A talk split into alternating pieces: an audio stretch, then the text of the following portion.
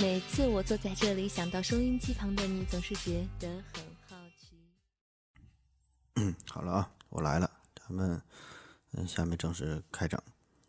嗯，K 刑天五干气提问说，褪黑素的知识一定要科普一下。最近朋友圈很多卖褪黑素的，还给强行安利。褪黑素是智商税吗？啊，褪黑素。这玩意儿我是不太懂啊，也没太关注这方面的事儿。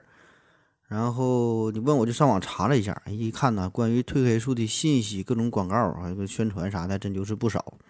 我本来以为这个褪黑素，合计这是一种美白的这护肤品这类的东西呢，一查才知道哈，这个人家是用来啥？是主要功效是改善睡眠哈，延缓衰老的。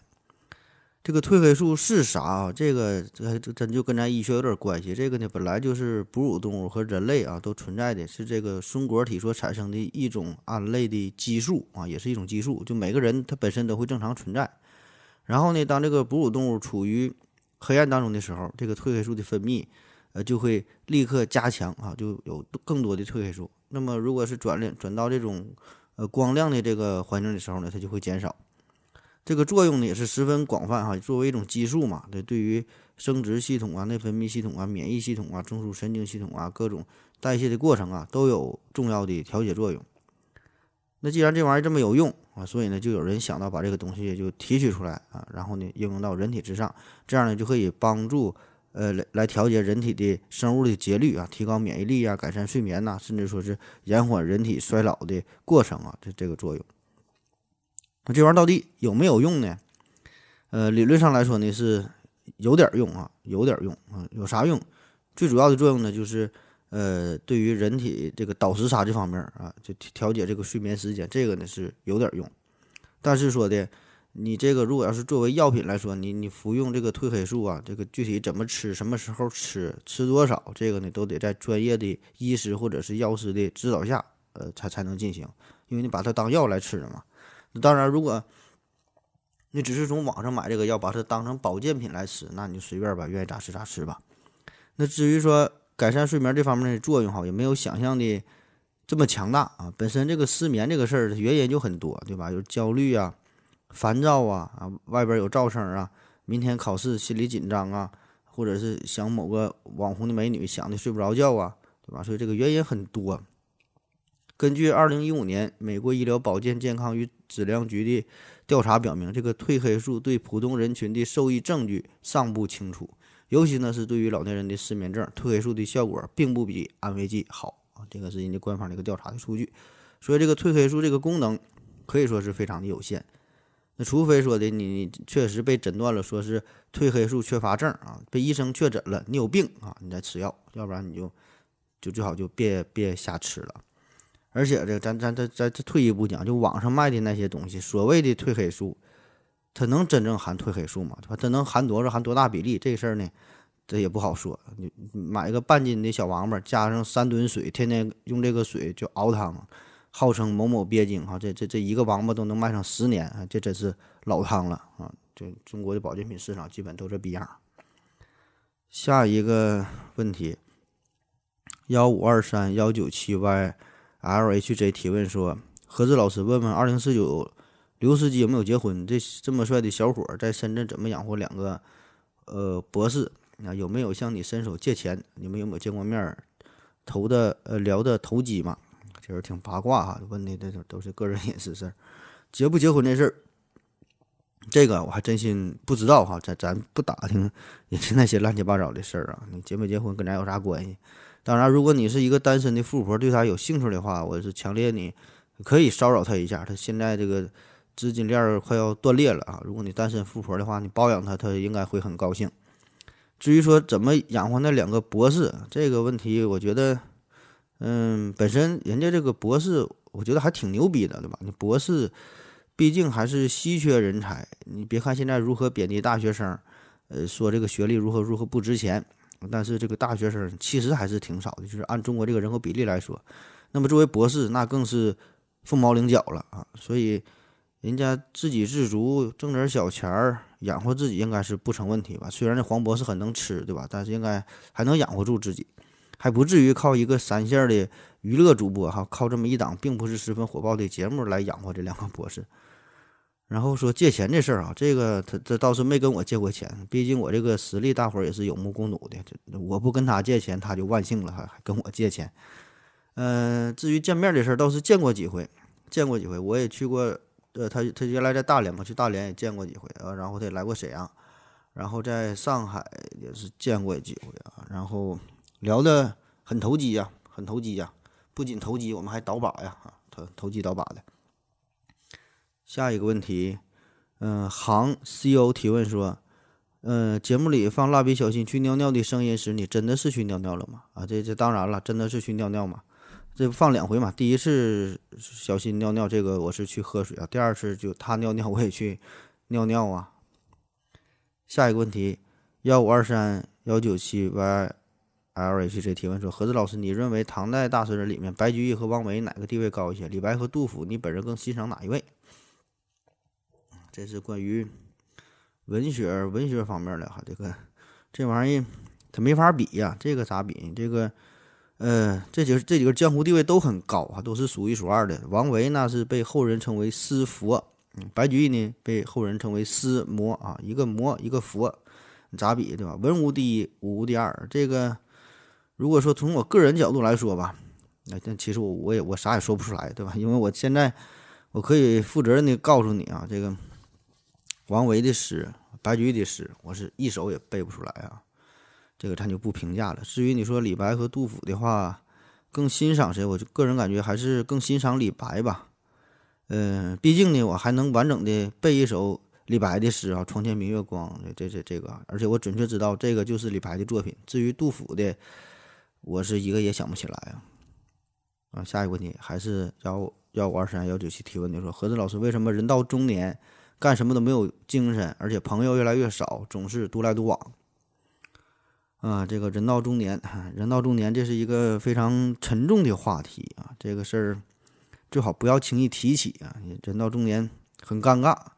呃，网上关于人到中年这个鸡汤吧，也也很多哈。那咱就针对你几个问题，咱就聊聊，说这个为啥没有没有精神，朋友少，独来独往啊？嗯。就是因为这年岁越来越大嘛，这就是越来越看清楚了、看透了生活的本质啊。同时呢，面对这个现状呢，又又没有能力去改变啊，所以最终呢，只能只能选择去妥协，然后呢，每每天只能拼命的去奔波、去忙碌啊，去去赚钱养家糊口。嗯，没有精神的是因为累呗，对吧？你天天这么忙，工作的压力、生活的压力，对吧？自然是压得透不过气了，当然就就没有精神了。朋友越来越少呢，是因为。你不再想把那些那些时间消耗在，呃无用的社交上，最后呢，可能就剩下三两个比较知心的好朋友啊，这个足以啊放弃那些无用社交，嗯，推掉一些这这些乱七八糟的应酬，不扯了。有那闲工夫，还不如自己待一会儿，自己坐一会儿，睡一会儿啊。这个人到中年呐，这真是叫上有老下有小啊。就是当你真正处于这种情况的时候，你才能真正体会啥叫上有老下有小，才能知道自己责任的巨大。在这个《大话西游》啊结尾的时候，不有这么一句吗？说你看那个人好奇怪哟，像一条狗。呃，这这这是啥意思啊？其实就是一个中年人的写照啊，甚至说中年人连一条狗都不如，就紧紧的被套上了这个紧箍咒，也不再敢去什么大闹天宫了，也也不再敢这这个任性妄为了，也没有了脾气，没有了火气啊，心中就有一个想法，默默的到达西天。这王小波也曾经说过嘛，这个人在年轻的时候觉得到处都是人啊，别人的事儿就是你的事儿。到了中年以后，才觉得世界上除了家人已经一无所有了。下一个问题，这秋日提问说，请问何志，为什么有很多药上面都有呃忌辛辣、忌烟、忌酒啊？忌就是就是禁忌的忌啊。呃，这个我。我不知道你说的很多药指的具体是哪些药啊？我还真就没在哪个药品说明书上看到你所说的这个忌辛辣、忌烟、忌酒的字样哈。如果你能提供一下证据，你可以呃在下期提问我一下，把这个药名看一下，你就告诉我一下，然后我看看这个药品说明书。这秋日提问说：“请问何子为什么年龄越大越感觉看不进去西方的小说？是因为文化背景和思维习惯吗？”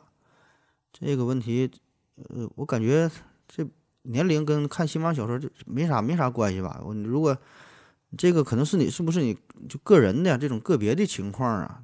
如果说这要是大数据调查的话，是一种普遍现象的话，你你你提供一下一下证明。我首先得你得说的这个确实是一种现实情况，我再给你分析啊。我个人感觉还好吧，没没没有这种，至少我没发现啊，说什么年龄越大越看不进西方小说，这俩好像没有什么直接的联系啊。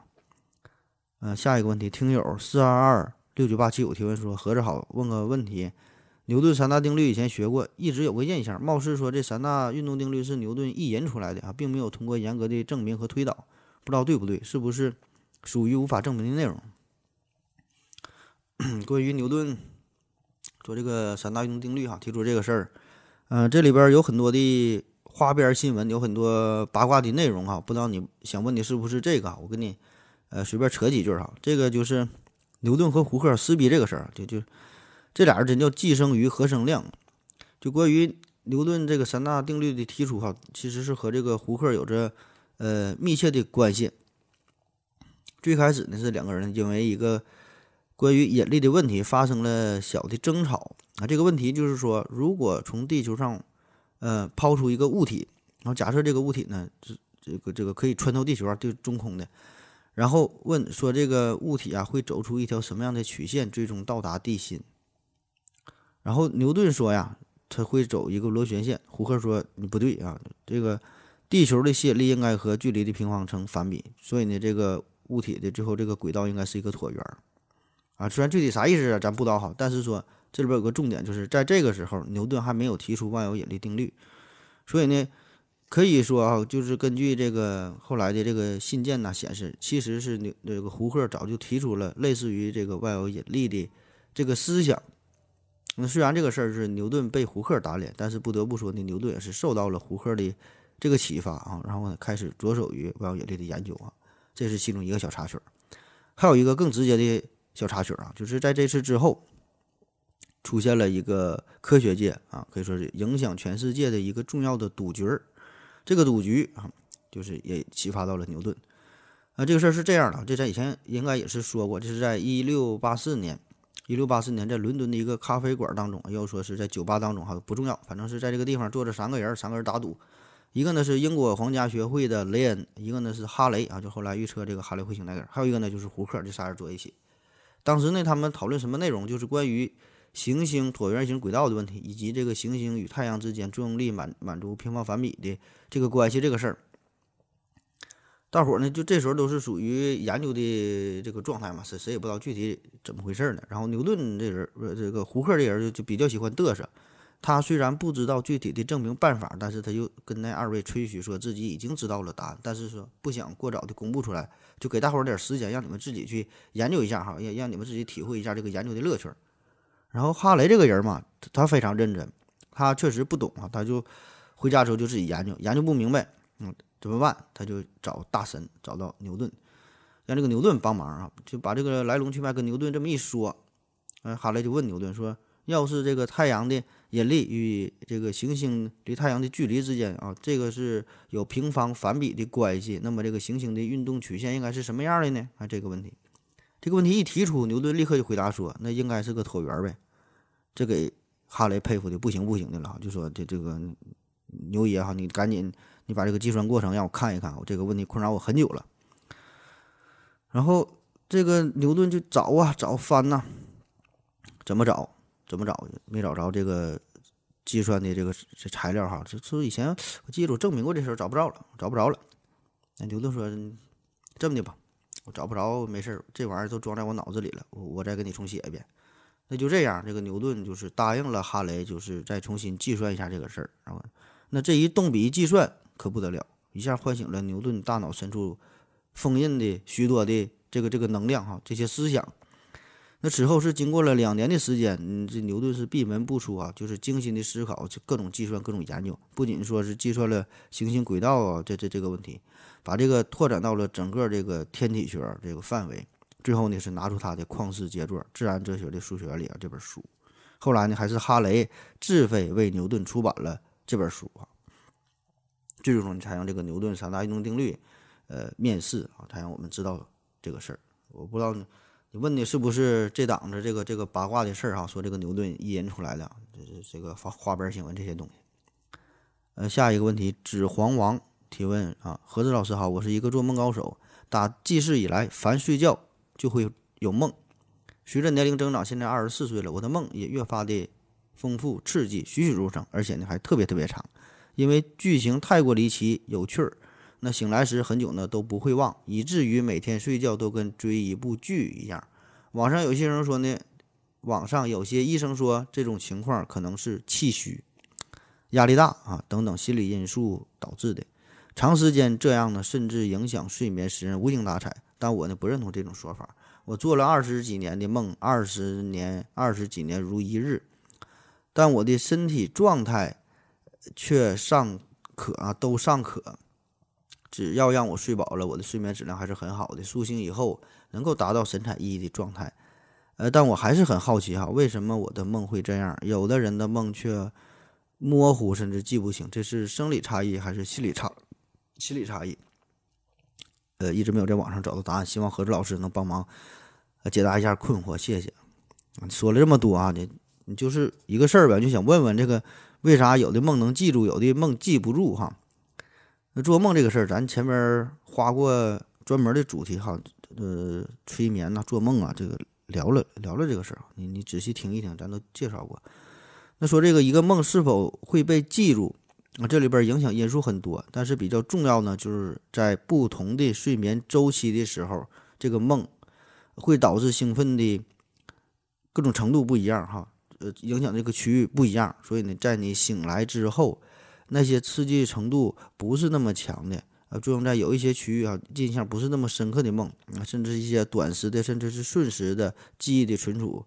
你经历的时候，你感觉你是在做梦，但是这些呢，你醒来之后就就记不住了。而另外一些呢，刺激强度比比比较大的啊，那么这些呢，这种梦境在你呃醒来的时候就会保持的更为持久、更为深刻，你就记住了。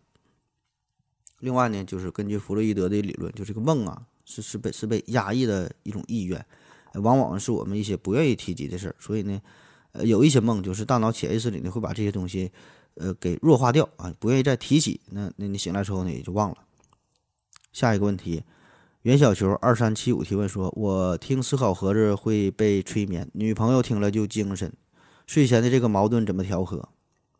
这个两个办法，一个呢换个节目试试，另外呢换个女朋友试试。呃，下一个问题，袁小球二三七五啊，还他问的说。呃，鸡架的吃法推荐几个吧？啊，鸡架的吃法，这个我不知道你是不是东北人啊，是不是沈阳的？呃，鸡架的吃法这个很多哈，这就看你个人的喜好了。比如说，呃，油炸鸡架、铁板鸡架、熏的、烤的、酱的、烀的、拌的啊，然后呢，也可以辣炒，也可以炖菜，呃，还有很多很多。当然，就具体到每一种做法，在细节上还有不同。就比如说，都是烤鸡架啊，这你分电烤的、炭烤的。有生烤，有手烤啊，有有甜口的，辣口的，辣的就分微辣、中辣、特辣、变态辣啊。这个烤鸡架啊，而且还可以有的是整烤的，啊，就整个有有有一个一放一起烤，还有一个撕碎了、掰碎了烤的，还可以串成串烤，还分铁签的、木签的。所以这个说道很多哈，就是看你具体喜欢哪一种，而且这个每家的做法，这个做出的味道，它也它也不一样哈。如果你来沈阳，可以过来找我了。呃，下一个问题，袁小圈三七五提问说：“FAST 的最近有什么全新的天文发现吗？”啊，没有。下一个问题，袁小圈三七五七五提问说：“何总怎么看我学了很多年的材料物理专业，最后教了文学？何总怎么看待？呃，当怎么看当代还在写诗的人？”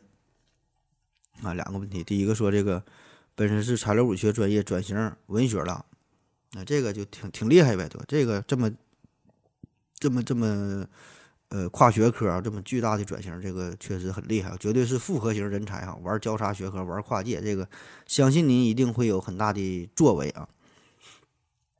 呃，至于说第二个，当代还在写诗的人，写诗这个事儿，这就是个人爱好呗。有一些人就是就是喜欢写诗，但是当然，这种喜欢写诗人，这个应该是越来越少了。毕竟现在这个娱乐的手段太多，咱排遣时间。表达自我、表现自我的方式也很多啊，所以这个诗歌这种文学产、文学载体，自然就是越来越受到冷落，变得越来越小众啊。这个玩意儿还还不像写小说，你小说这个写好了，你可以改编成电电影、电视剧啊，或者是在网上连载呀，起码还能赚得不少的稿费，对吧？你写诗这个事儿，呃，除了极少数这么几个大咖那有点影响力，你写诗这个东西它真不赚钱，纯是自己玩啊，自娱自乐，就是一种呃精神上的食粮嘛，自己闲的呗，对吧？自己喜好，所以这个。现在也有一种说法嘛，说这个写诗的人比这个读诗的人还要多哈。当然，这两种人都不多哈，都很少。反正就个人感觉，写诗，嗯，自己喜欢自己玩都行哈。当然，多数人可能这水平不太高，呃，连什么韵律呀、什么平仄呀，这这都整不懂啊。就是，呃，堆砌一些词藻啊，无病呻无病呻吟呗哈，自以为是可以并肩理度啊，那写的那玩意儿，给狗狗都不吃哈。那当然，这也无所谓啊，写的好不好，咱自己开心就好啊。有的人甚至愿意自己掏钱，自己印书成册送给朋友，还珍藏起来呢，反正也行哈，自己开心就行呗。呃，下一个问题，南充群童七果太帅气提问说：中医把脉是否有科学依依据？是否有实验证明其准确率？啊，中医这个事儿，这就是我的又知识盲区啊，就完全搞不懂啊。以后尽量你就就别问了。呃，下一个问题，南村群众气我太帅气说，为什么东北话和川普听起来搞笑？嗯，听起来搞笑。这个方言这事儿啊，咱这个伟大祖国呀，幅员辽阔，方言众多。那要说搞笑的方言，它，就像你说的东北话啊，川普就这个四川普通话，这都是很有代表性的。还有这个河南话、天津话，这都是杰出的代表。就是在方言里边，呃，一一说都能想到这几个啊，在咱脑中呢，也可以出现。这些场景啊，有这些代表的人物，嗯，而且在很多电影当中，比如说歌曲、电影当当中啊，也都有这个川普，还有这个天津话，对吧？你一说天津话，自然在相声界这是无人能敌。还有这个河南话，河南话咱经常看电影啊、小品当中呢，也也使用河南话。呃，东北话是这几年火起来的，主要借着以赵本山为代表的一大批的东北的演员啊，越来越多的出现在电视上，还有这个。呃，小品呐，这种都是东北话。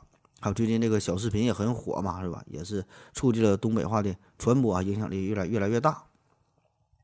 那为啥说这几种方言听起来很搞笑啊？在全国范围呢，可以说是影响力都相对来说是比较大的呢？我觉得呢，原因呢就两点：第一呢是听懂；第二呢，同时呢就是又听不懂啊，就是既能听懂又听不懂。所以呢，这个听来搞笑啊，这啥意思啊？你看。就是你觉得搞笑，首先你得大体知道说话的这个人在表达什么，你得能听个八九不离十。那比如说你要说温州话啊、潮州话，如果你是外地人的话，那你听他们说话，比外语还外语哈，就出国一样。你出国，你起码到了美国、到了日本，还能兴蹦的看懂几个字哈，大概还能知道啥意思。那你一听温州人说话，那那你就妥妥的，你啥也不懂，那你就听都听不懂啊，根本就就谈不上搞笑了。而咱之前说这种，无论是东北话、川普、河南话、天津话，这这这几种，就和普通话十分的相近啊，相近到什么程度？咱就比如说东北话来说，咱从小就是呃学这个语言的时候，就把这个东北话和这个普通话就当做一种语言来说，咱学的就是一套语言系统，对吧？就是默认的，咱把这个就东北话就当成了普通话，而其他一些方言呢和普通话的差异就比较巨大。所以呢，他相当于是学了两套系统啊，一个呢是自己的方言，另外一个呢是普通话，就是得刻意的去去学一下才行啊。所以这个就第一大方面，你得先能听得懂啊，这是搞笑的前提，你得理解听懂啊才能搞笑。第二方面呢，就是听不懂，听不懂这个听不懂呢，一方面呢有一些是这种语义上的听不懂，就说的这个词儿，呃，不知道啥意思，但听了感觉挺好玩儿哈。比如说东北话，骑自行车卡马路牙子上，把这个玻璃盖卡秃噜皮了。啊，你要不是东北人，可能这里边只能听懂骑自行车，后边干啥就不知道了。这是语义上的听不懂，还有一些呢是语调上的变化，语调上的变化啊，还有这种轻重音的变化、平翘舌的变化，这些呢都会与标准的普通话有着明显的差异啊。比如说锦州话，说话都往上挑，吃吃饭没呀？啊，吃饭就跟哎，就是最后一个人往上挑。这普通话呢，咱不会说你吃饭去了吗？对吧？这些呢，这些。语调上的变化啊，轻重音的变化，平翘舌，平请区分平翘舌啊，思考盒子啊，你这个就这样呢，就是把这语义啊，把这个语音这些综合在一起，你听懂的有听不懂的，这些综合在一起，里边再夹杂一些出其不意的变化啊，就产生了搞笑的这个这个效果啊。当然，这个以上咱说这个是纯从语言学的角度来说啊，还有其他很多方面都可以去加以分析。如果咱从这个说话的就纯说话的内容上来说呢，呃，东北话当中呢有一些比较耿直的成分，不会那么委婉啊，这样呢就会造成一些冲突。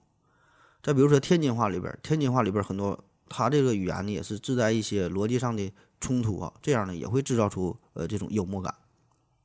还有一些就是经济上的因素啊，还受到一些心理学的影响啊，也会也也会觉得搞笑。就啥意思啊？比如说。如果一个地方这个经济相对比较发达，嗯，他们的语言，嗯，说话的时候，我们自然不知不觉的就会高看一眼。比如说曾经的港台腔很牛逼，对吧？应该人人因为人家发达嘛。那改革开放初期，包括上世纪八九十年代，这都是一说粤语，对吧？感觉那都是大老板拿着大哥大啊，雷海 window 啊，这都是这种啊，有钱人啊，咱就是高看一眼。那同样，对于一些经济相对落后的地方，咱自然就会觉得他说的话也是比较土、比较落后。那么这个时候，在心理层面，咱们就会觉得比较放松，也会呢，呃，不知不觉的产生一种优越感，就是别的觉得呢对方不如自己，你有这种优越感，就更容易产生幽默的感觉。就你想想，你看一些小视频呐，呃，看一些笑话啊，还有一些整人的段子。这里边呢，往往呢都会有一个人在吃亏、在上当，甚至说是受伤了。这个时候呢，就会引起你的发笑。其实这就是一种潜意识里边的，给你这这种带来一种优越感，这种优越感呢产生的快乐啊。所以在这个语言上也有这种影响啊。扯得太远了啊。看下一个问题，南充群童欺我太帅气，说呃，鸵鸟曾经会飞吗？啊，鸵鸟，鸵鸟曾经会飞啊。嗯，鸵鸵鸟的祖先也是鸟啊，毕竟人家也是鸟啊。这个鸵鸟的祖先原来飞得还挺厉害呢，但是它生活这个地方主要是在非洲大草原，在这个荒漠荒漠当中啊，那这些地方呢食物就比较稀少，所以这帮鸵鸟就要花更多的时间在地上来觅食。那久而久之呢，它呢经常在地上走嘛，这双腿呢变得越来越发达，越来越强壮啊，逐渐的还适应了奔跑。后来又觉得这奔跑挺好的，速度七十迈，心情是自由自在的，你干脆就不飞了，这个膀儿就就退化了，最后你就干脆就在地上跑了。下一个问题还是南春青铜器我太帅气提问说，呃，安糖是否有效？有科学依据吗？这问题没看太懂啊。那安糖是否有效？这安糖干啥是否有效啊？这这有时候就有效，有时候没效呗哈。这啥就是安糖是否有效？呃，下一个问题，南充青铜器我太帅气提问说，未来会进化出三只翅膀的鸡吗？因为人的需要。你这个你有点太难为这个这这个鸡了，你不能因为人的需要。就给你进化出三三个鸡翅膀啊？你你咋不给你进化出一百个呢？你这，嗯，下一个问题，南充青铜器我太帅气。目前已知最致命的大规模传播的瘟疫，啊，有哪一种？啊，这个，呃，瘟疫这个啊，就是这之前咱咱也讲过，这在这个人类历史上曾经有过许多次著名的，在世界范围内影响力都很大的这个瘟疫流行的事件哈。比如说，在一八八五年到，呃一九五零年期间，有一个有一这个瘟疫大流行，但在印度和中国就造成了超过一千二百万人口的死亡。还有在这个一六六五年到一六六六年啊，这伦敦的大瘟疫，呃导致了近十万人丧生啊，就超过了当时伦敦总人口的五分之一，所以这个影响也很巨大啊。也就是在这在这时候，牛顿回到了乡下嘛，后来是伦敦一场大火结束了这个瘟疫。当然，要说最狠的是啊，自然还要提到一三四七年到一三五一年的这个欧洲黑死病了，造成了全世界死亡人口到高达七千五百万啊，其中欧洲的死亡人数达到了两千五百万到五千万左右啊，大约是占据了当时欧洲人口总数的三分之一。呃，下一个问题，南春君气我太帅气提问说。为什么人们滥用抗生素这么多年，超级细菌还没有肆虐人类，引起大瘟疫？呃，这个肆虐这个事儿，我就不知道你怎么定义这个肆虐这个概念哈。你要说，你要说让人口全世界人口死亡一半儿的话，那算肆虐的话，那确实还没有肆虐啊。其实这个超级细菌的事儿吧，已经是。呃，开始严重的威胁着人类了。呃，据一个不太完全的统计说，每年呐，全球每年大约有七十万的人口就死于超级细菌，而且这个数呢还在不断的增加。那其中一个重要的原因就是你说的这个抗生素的滥用哈，特别是在中国的医疗市场，在中国的医院里边，滥用的很严重。嗯，具体就不说了。呃，咱介绍一个这个呃超级细菌，前几年挺火的，N 呃 NDM 一细菌，也有翻译成呃新德里金属贝塔内酰胺酶一啊这种细菌。啊，当然，你叫这个新德里细菌，新德里这超级细菌呢，印度人不愿意啊。那这种这种新型细菌有啥特点哈？就是几乎对所有的抗生素都具有抗药性啊，啥都不好使，就是这个死亡率是相当之高。那至于说到底什么时候肆虐啊，引起大瘟疫的流行，我觉得这个时候这这这事儿吧，很多时候就像是压死骆驼的最后一根稻草这样，就是突破一个极限，可能瞬间就爆发，瞬间就火遍全全球，这事儿都不好说。下一个问题还是南村群众气友太帅的提问说：“嗯，是否现在人的性成熟提前了？为什么？啊，性成熟提前，性成熟，我觉得这个包括两方面的意思啊，一个是生理层面，一个是心理层面。生理层面啥意思啊？性成熟啊，比如十三四岁排卵啊，你现在两岁半排卵，你这个就是生理层面的性成熟。那如果说这个生理层面的话，我觉得。”在人类进化的过程当中，起码短时间内是不会有太大的变化。别说短时间内了，起码这三五百年、一两千年，它也不会有太大的变化。因为人这个这个物种，对吧？你作为一个一种动物来说的话，短时间内不会有什么太大的变化，这生理层面。除非说，现在有一些饮食啊，一些环境的因素可能会导致一些影响。特别主要是吃的这方面，吃了一些性激素，可能会导致你生理层面上的早熟啊。确实有一些新闻报道，三四岁这乳房就开始发育了。另外一个就是心理层面，心理层面的早熟，心理层面性成熟，这个你怎么判断？这个个人感觉吧。你看古人哈，嗯，咱跟古人比来说哈，到底谁更早熟？这个还真就不好下一个结论。虽然咱现在得益于一些呃日本的小电影的这个普及吧，呃，我们现在有越来越多的渠道得到相关方面的知识啊，有很多的老师教咱们。啊，自己以为是啥都懂哈，觉得自己挺成熟。但是说你跟以前人比一比，看人家是多大岁数结婚，对吧？那那女孩十三四岁那就出嫁了，那二十岁就算剩女了。所以呢，你觉得是你早熟还是人家古人早熟呢？嗯，下一个问题，南村群众七我太帅气提问说，动物阉割会影响寿命吗？啊，这个问题很严谨啊，这个这你就撞我枪口上了。呃，因为我的博士论文就是研究这个雄激素和动物寿命这方面的内容哈，跟你跟你唠一唠。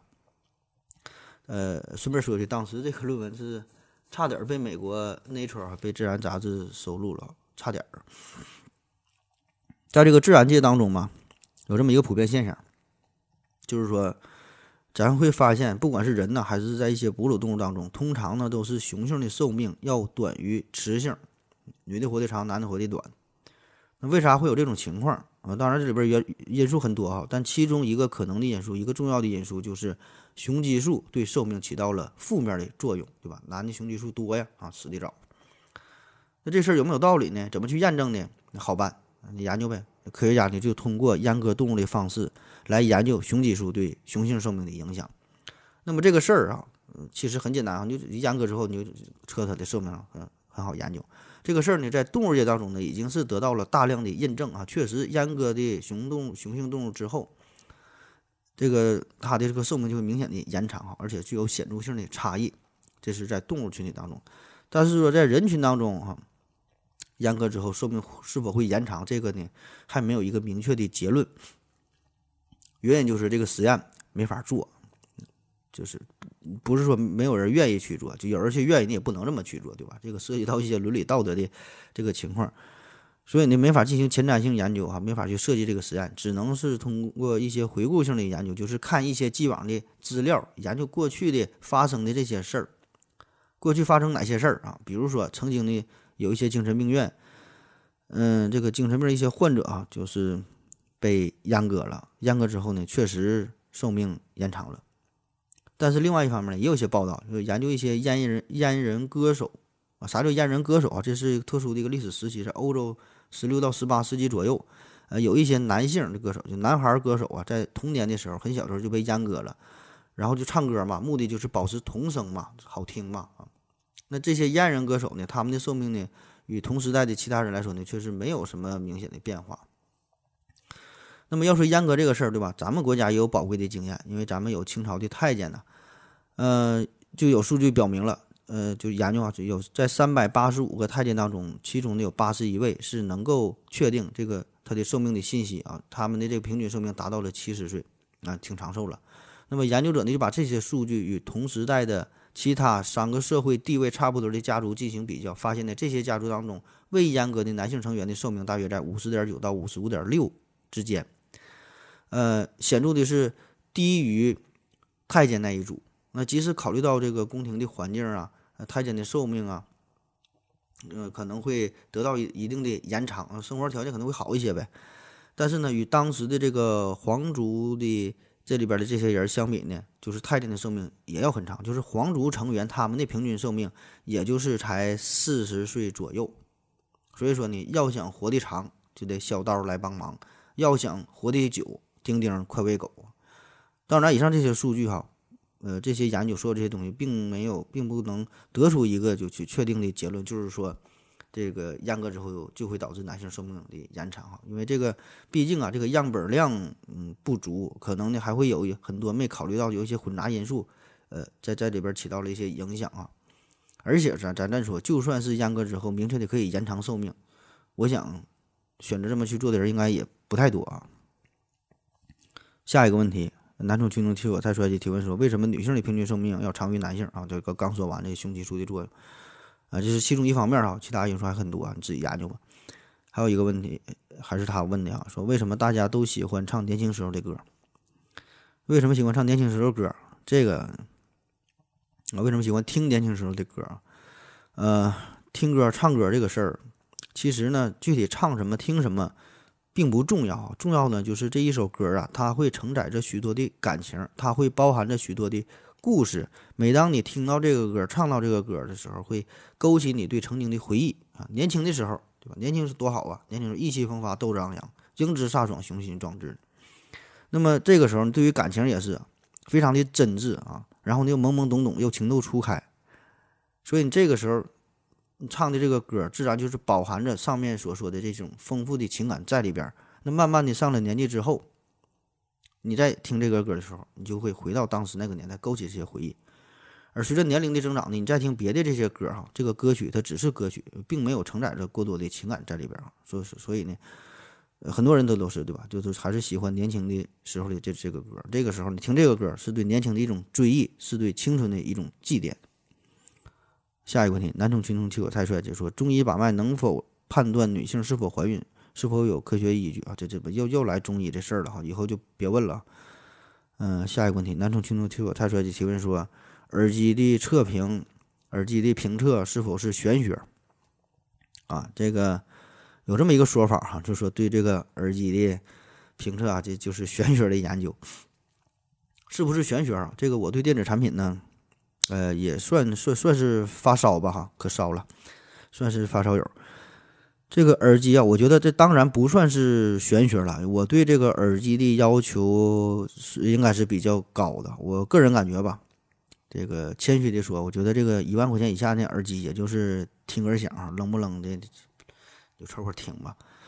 呃，当然，耳机的这个设备，它有一些特殊的情况在里边，就是它。很难去比较啊，很难去描述。你这个东西不像是手机，不像是相机，对吧？你手机拿回来拍照，效果一看能看出来，屏幕色彩你对比，你它就不一样。续航时间，你这个能用八个点，我这个就五分钟就得一充电，对吧？这个都能比出来，就这跑分儿，对吧？CPU 散热这都能比较，都有一个客观的指标。但是耳机这个东西，它特殊就在于，你你听的这个声音和别人听的这种感觉，它就不一样。说出来的东西基本都是主观的感感受，没有一个客观的评判，所以说呢，就难免就会给人一种玄学的感觉。啥叫玄学哈？就就瞎鸡巴说呗，就是。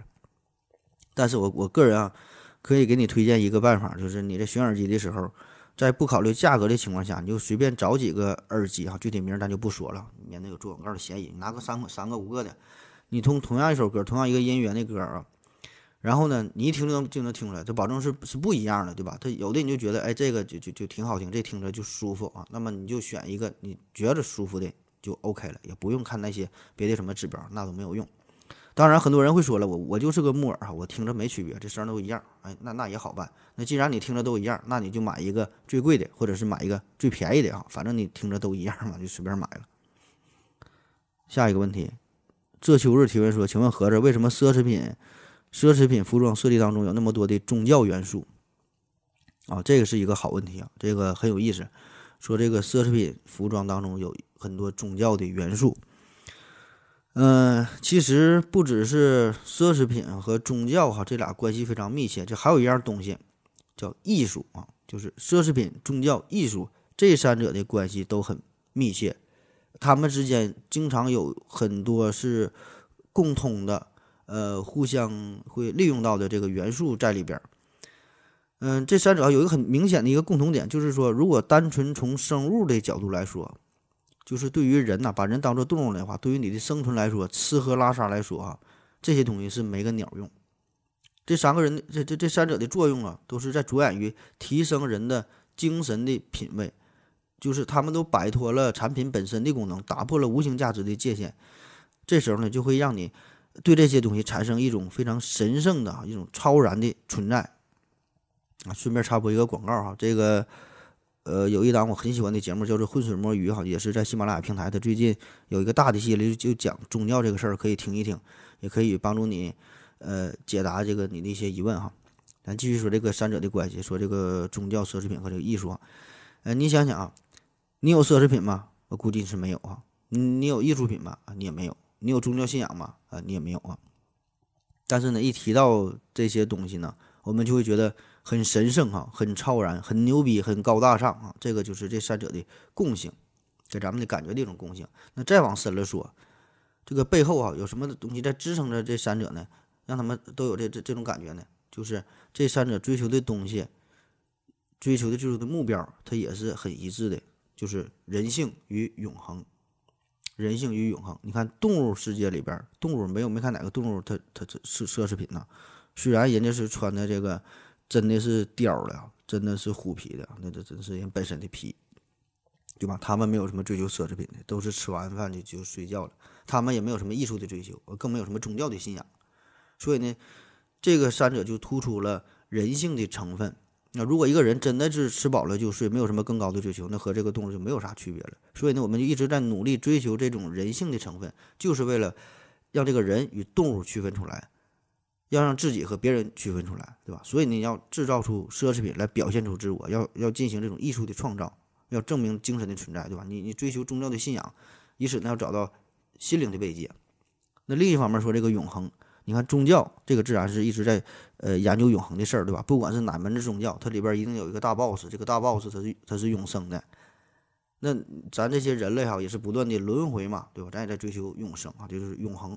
那至于艺术，艺术也是啊，它可能不是说完全的永恒吧，但是起码它能穿越几百年、数千年。我们看到一些远古时期的这这个是什么壁画啊啊，看到以前那些作品呢。呃，能让我们和咱们的祖先达到某种精神上的共鸣啊，这个就是艺术的永恒，它可以穿越时空。再有呢，就是这个奢侈品，奢侈品也是如此。奢侈品虽然，呃，它是很难也达到永恒的这种状态的，但是它是一直在追求嘛，起码呢是想突破时间的限制，对吗？所以呢，你看一个品牌奢侈品品牌，它起码是横跨几百年的时间。很多奢侈品，你看在它色彩的应用上，就黑白色调为主，色调也很简洁。设计的这个元素也很朴素，所以这些设计的潜台词其实呢也是在追求永恒啊，这个就是这三者的内核哈。所以呢，正是这三者这种密切的关系，所以在某种程度上，其实他们就是一个共同体。所以很自然，在这个奢侈品服装这种设计上哈，从宗教当中寻找一些元素就不足为怪了，也会从艺术当中呃找寻一些元素。这三者之间这些元素也是很多时候也是互相互相利用的。下一个问题啊，请问何子老师，为什么总说老人看透了世间的一切？是因为老人已经功名成就了吗？嗯，这确实这是一种原因哈。功名成就只是其中的一种情况，还有一种情况叫做一事无成哈。不管是功名成就还是一事无成，都可以让老人看透世间的一切。他为啥会看透世间的一切哈？这个呢，其实呢，并不是说的因为他成不成名哈，有没有钱的事儿啊，是因为时间啊，是因为时间让他看透了一切啊啊！突然我想起了恩雅的这首《Only Time》啊，咱咱咱听会儿歌啊，一会儿再说。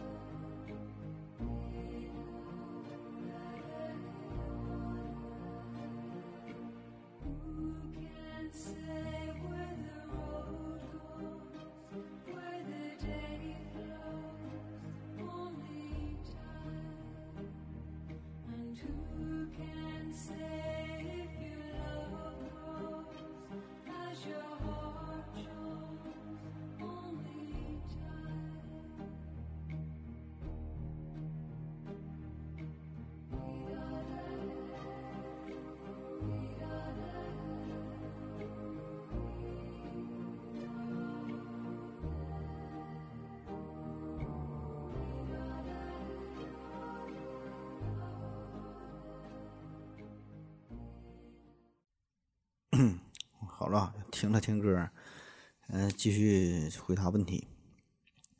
嗯，糖果梦境提问说：何志，最近现在区块链技术，何志说说现在的区块链技术未来方向。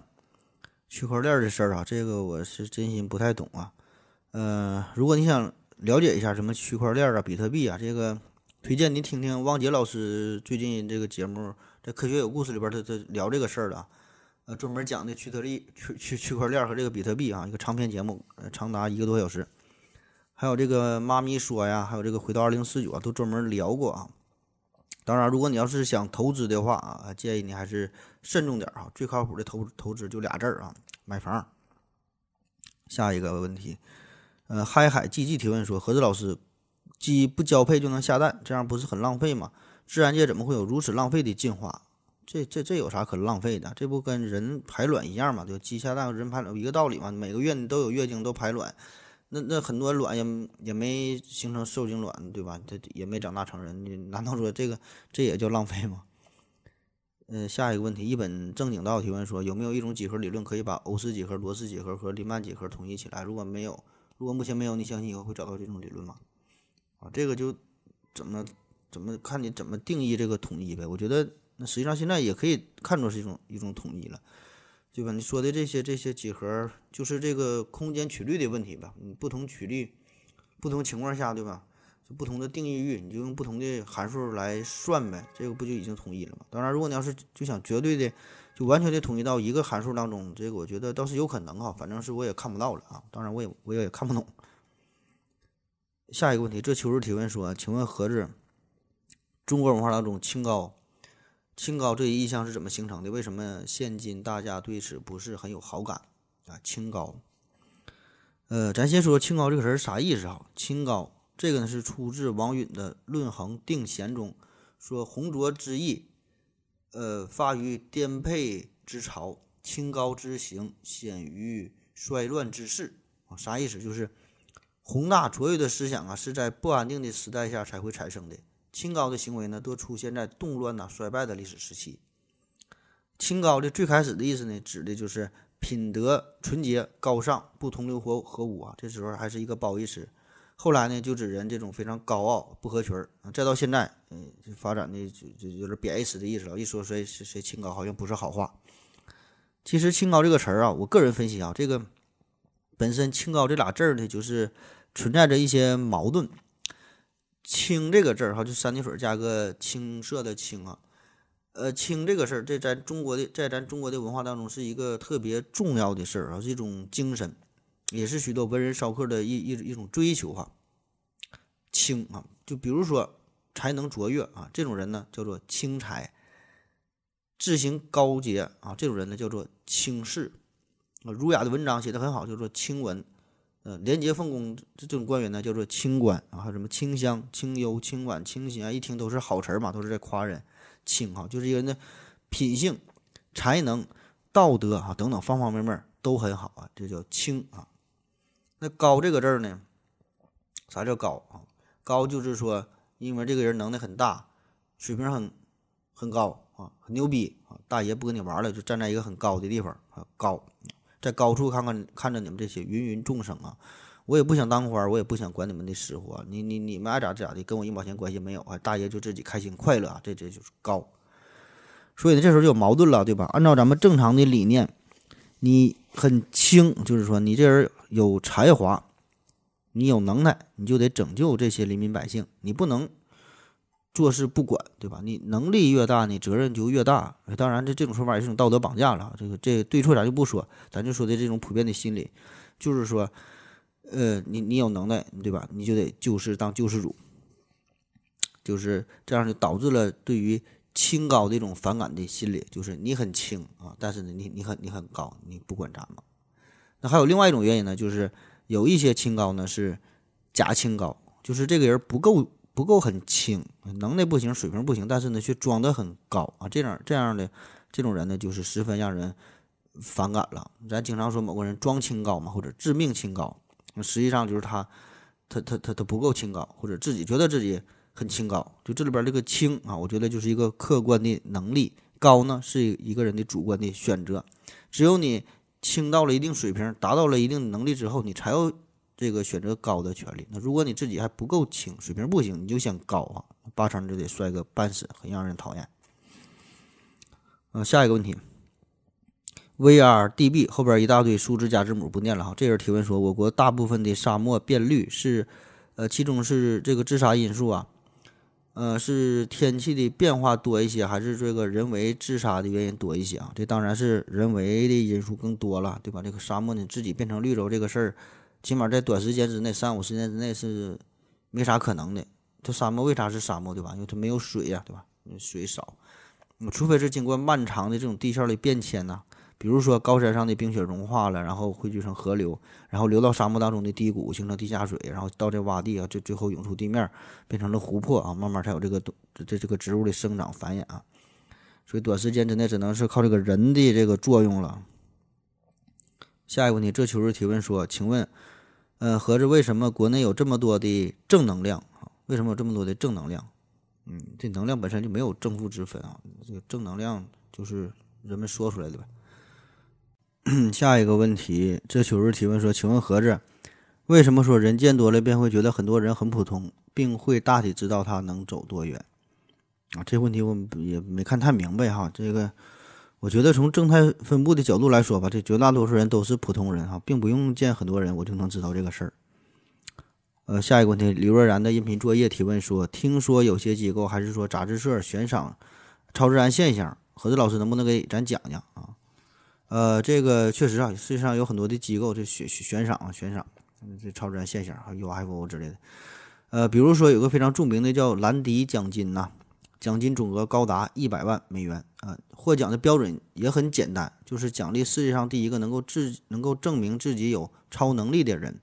但是前提是呢，是必须得在科学的手段监视之下才能获得啊。这个奖金呢，最早是设立于一九六四年，呃，刚开始呢只有一千美元，后来是涨到了一百万美元哈。当时的设立这个设立者是世界著名的魔术师，叫詹姆斯·兰迪啊，兰迪呀，呃，他因为是魔术师啊，所以他对魔术啊，对这些一些伎俩这些都是非常的了解，所以他在世界范围内都是非常有名的反对巫术，还有反对超自然现象的人士啊。他一生啊也都是都致力于。呃，这个是一个科学的捍卫者，可以说啊。然后呢，所以他就为了推动这个事儿，他就是设立了这么一个超自然的一个奖金啊。只要你能证明自己有这个超自然能力，都能拿这个钱当然，前来前来挑战的人也不少啊，各种技能也是五花八门。有的说能用自己的意志力让别人去小便哈，有人呢声称可以利用衣服架发现地下水啊，等等，就是很很神奇。那最后的结果当然就都是闹剧哈。其实这个我也想去挑战一下，我我可以用我的声音给别人催眠。呃，雨夜 FT 提问说：何子老师，请通俗的讲讲区块链以及比特币啊。这个 刚才已经推荐完了啊，可以听听王老师的节目啊。妈咪说呀，什么回到二零四九啊，都有专题讲这个事儿。这秋日提问说：请问何子为什么看见令人心动的东西，很多人会感叹我要死了哈？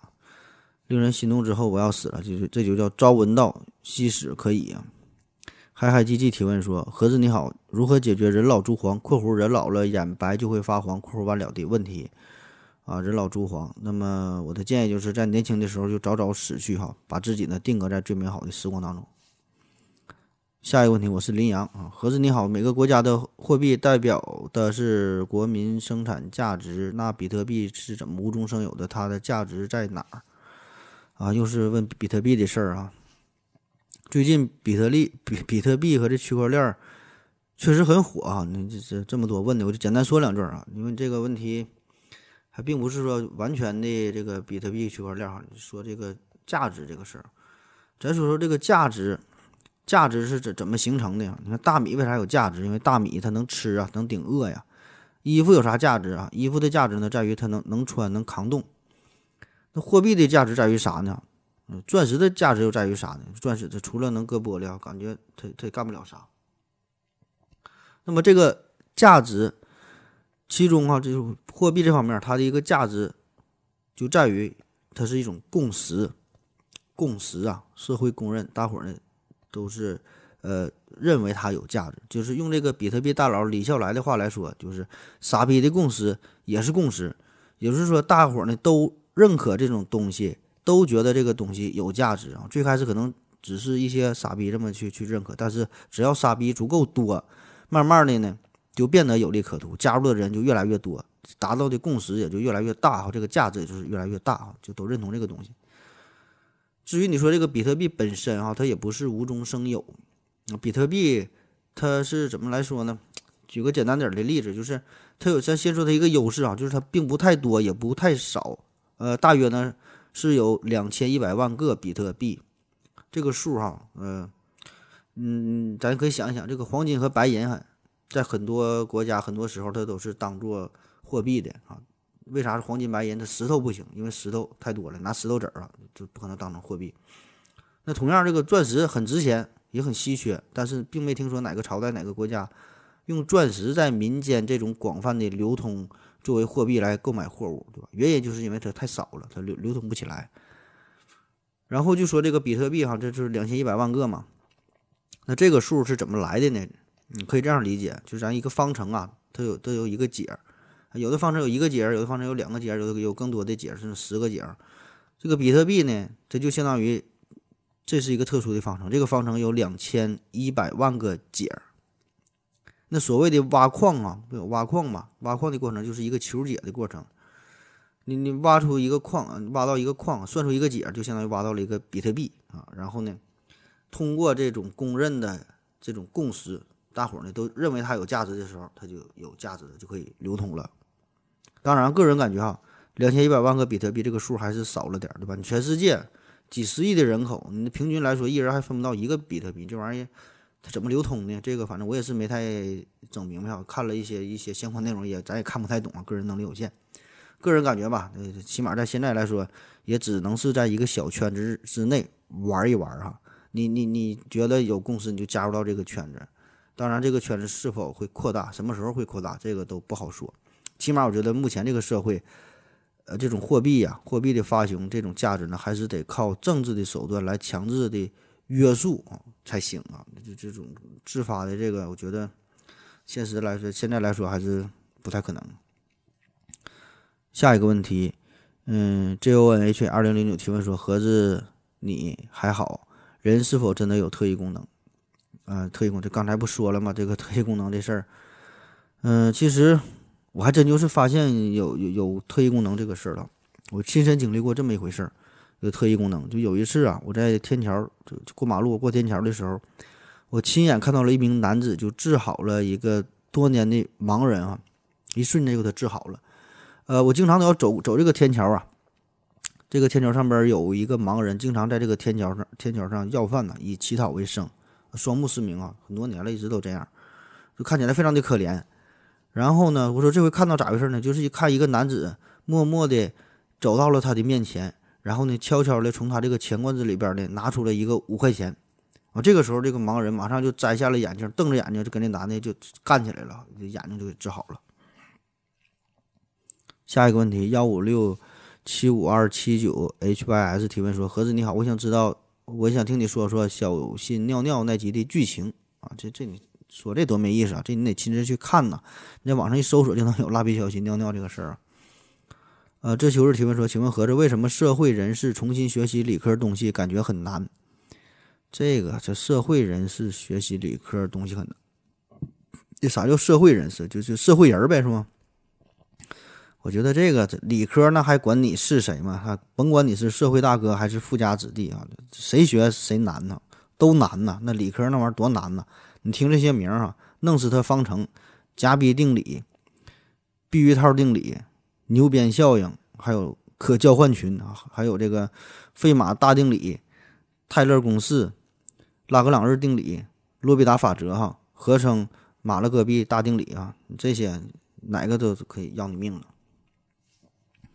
下一个一本正经道提问说，刚毕业两年，学的那点儿数学、物理啊，差不多都忘了。但是呢，老多年没骑自行车，两年没打乒乓球，熟悉两下找到感觉了。哎，为啥没忘呢？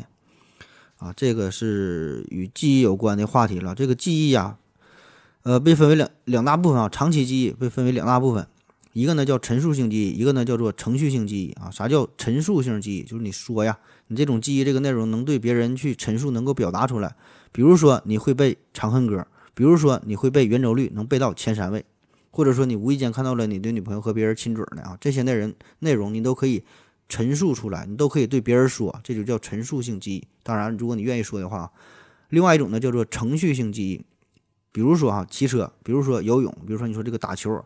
这些东西呢，你很难去表述清楚，嗯，但是呢，你就你你自己呢却能去做啊。那这两种记忆它是不同的，它是储存在大脑的不同的部位。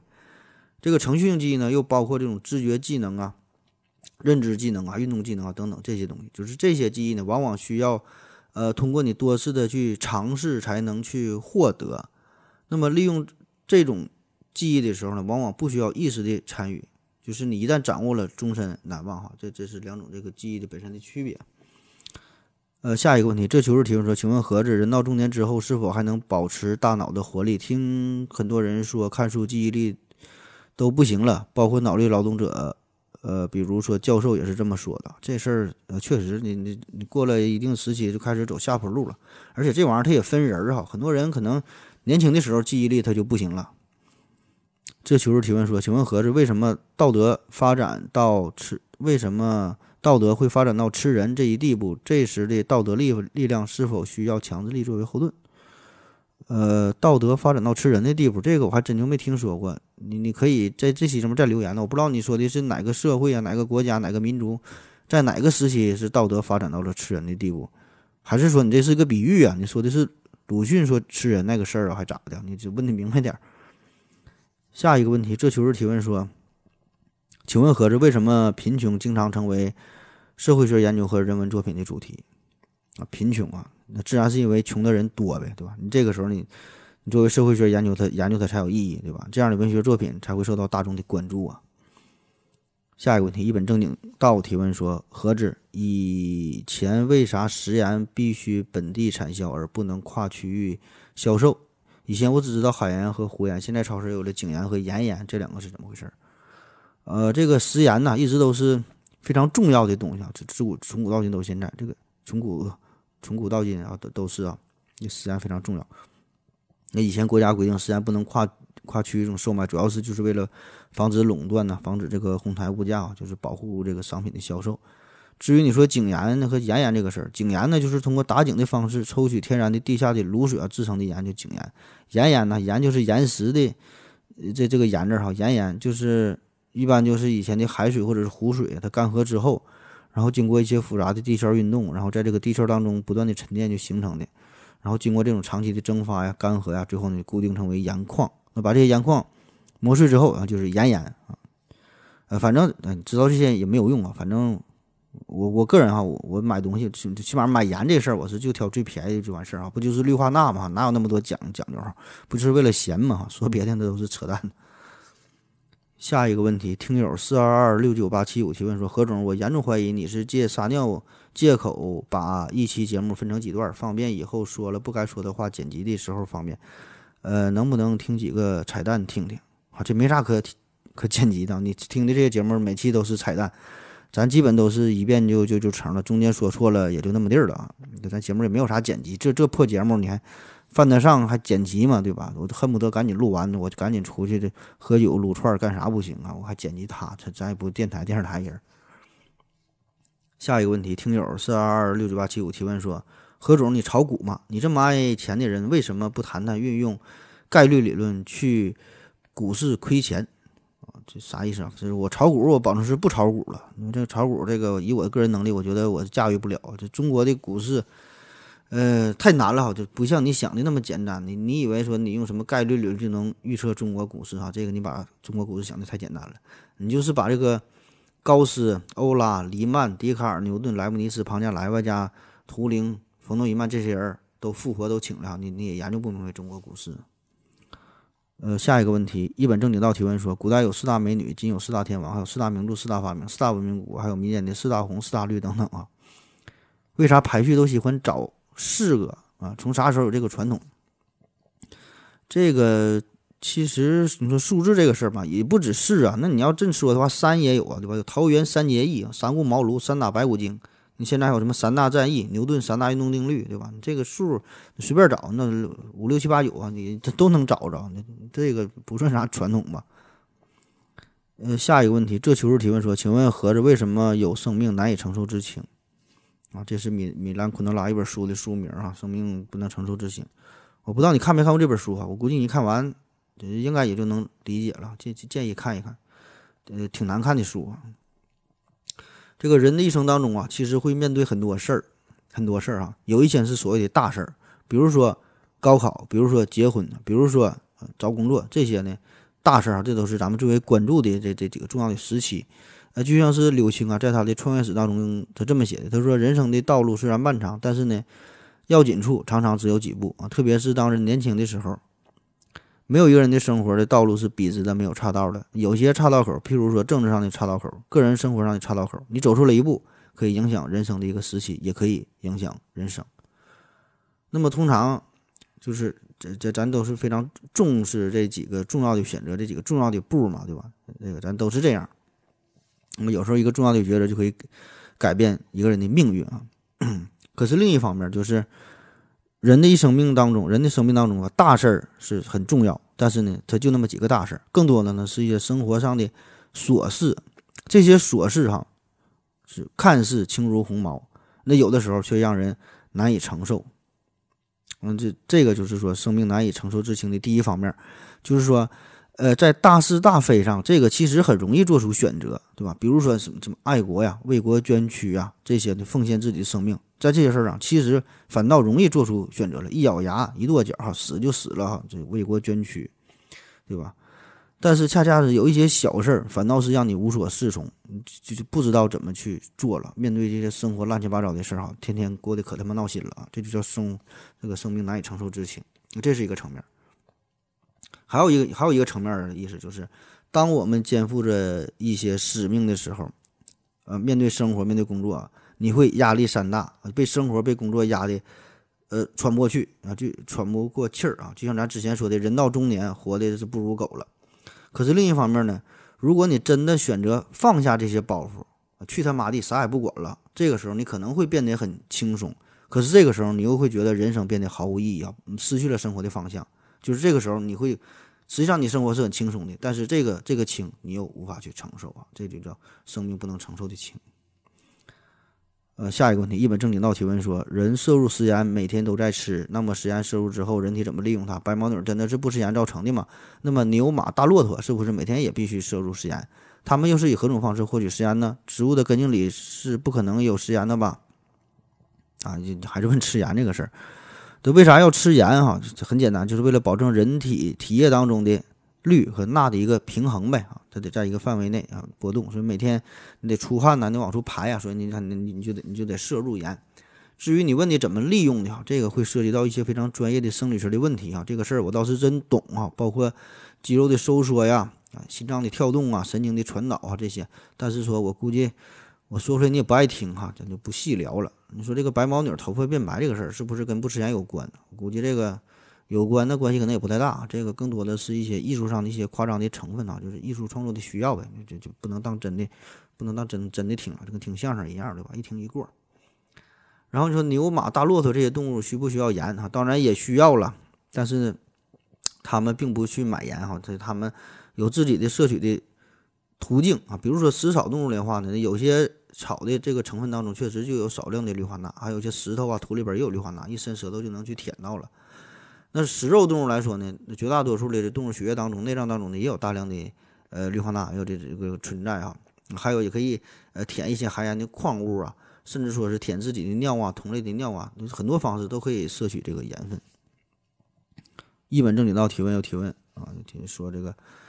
呃，听了您上期节目，国家规定食品包装必须什么注册，呃，标注保质期，那为啥白酒只有生产日期没有保质期？还有就是市面上低档便宜的白酒也能做到越陈越香吗？啊，这个白酒这事儿，啊，确实啊，国家有相关规定说，这个酒精度大于或等于，呃，十度的饮料酒可以免除标志标识保质期。呃，这酒是比较特殊嘛，都说这陈酿嘛，放了十年二十年的，时间越长越牛逼。但是说，你说这种。市面上这种什么什么低档酒，呃，这个我觉得还是算了吧。这个你你不喝中毒，你你就算完事儿了，就别有太太多 要求了。下一个问题，幺三三七五二幺 Z H 一二提问说，呃，你好，何志大夫，最近几期节目很优秀啊，特别是阿司匹林那期。好了，我的问题来了，白了的头发还能变黑吗？轿车转向时候松方向盘踩油门，方向盘移动往回转，这是怎么回事？啊，第一个你说这个头发变变变白了，如果你要是说针对于某一根已经变白的这个头发来说，我我我看是几乎不太可能变黑。但是说，如果说你说这个满头白发哈，呃，它有可能长出新的头发，它还是黑的，这是两码事儿。第二个问题是方向盘啊，你你说这种情况，这叫方向盘自动回正，方向盘自动回正啊，这是这自带的功能，就是为了增加。汽车的操控性和行驶的稳定性就就这么设计的哈，就就谁谁车都都这样，都是有这个自动回正的功能。下一个问题，一本正经道提问说：现在农村基本没有老头老太太了，五十左右岁就算年轻了啊？就现在农村基本都是老头老太太了，五十左右岁就算呃年轻了。那么是不是再过五十年，农村基本就没有人了？真的会出现较大的房产开发商开发开发公司去农村承包土地？规模化的耕种这种情况嘛，这事儿我觉得是吧？现在不太可能吧？你让房地产开发公司去种地啊，我觉得不太可能。你你现在中国的社会种地这玩意儿，毕竟他没有搞房地产赚钱的，对吧？人家凭啥回去种地？人家去三四线城市继续炒房子卖房子多好啊！嗯，下一个问题，一本正经道提问说：有四川航空、海南航空、厦门航空、深圳航空，为啥没听过辽宁航空、北京航空？是压根儿没有，还是我孤陋寡闻？是不是每个省市都可以成立自己的航空公司？嗯，这个辽宁辽宁航空，辽宁有航空公司，但不叫辽宁航空啊，就叫东北航空有限公司，成立很晚，二零一五年才成立的。然后至于你说有很多省，确实很多省它也没有没有航空公司啊，就是湖南、湖北。河南、山西、吉林、安徽、宁夏、甘肃、青海等等，甚至说经济很发达的江苏，它也没有航空公司，这人家就没设立呗。这、这、这、这个就是看人家各个省市的一个自己的安排了。至于你说北京啊，北京它不不是没有北京航空，人家好几个航空公司呢，中国国际航空、中国联合航空、北京首都航空等等啊，这名儿就起的不一样。至于你说成立航空公司这个事儿啊，你要真有想法，你你想干这个事儿的话，我可以帮你问问。呃，我倒是认识几个空姐，可以帮你联系一下。下一个问题，王岭可以提问说：何子老师，有一次我买了螃蟹，明明看到螃蟹的眼睛还在动，可是煮熟之后发现螃蟹臭了，难道螃蟹也有丧尸螃蟹吗？那一听你的问题就就骗人的了，对吧？你怎么能买得起螃蟹呢？下一个问题，气时提问，不知道这是是不是那时啊？草草下边加一个时间的时。气时提问说：盒子来自你说淘米水，你说淘米水真的有美白杀菌这类的作用吗？啊，淘米水啊，有有人说那淘米水洗脸啊，效果很好。这个有没有美白杀菌的作用？我可以负责任的告诉你啊，确实有，而且效果杠杠的。比什么 SK two 啊、海蓝之谜啊，比这些都好使。当然了，这前提是你女女朋友得相信这事儿才行。下一个问题，呃，Well to do 杠三 I 提问说，终于更了，为什么欲望无穷尽？为什么欲望无穷尽啊？因为你还活着，活着必然就有欲望。好了，今天节目就这样，感谢各位的收听，谢谢大家，再见。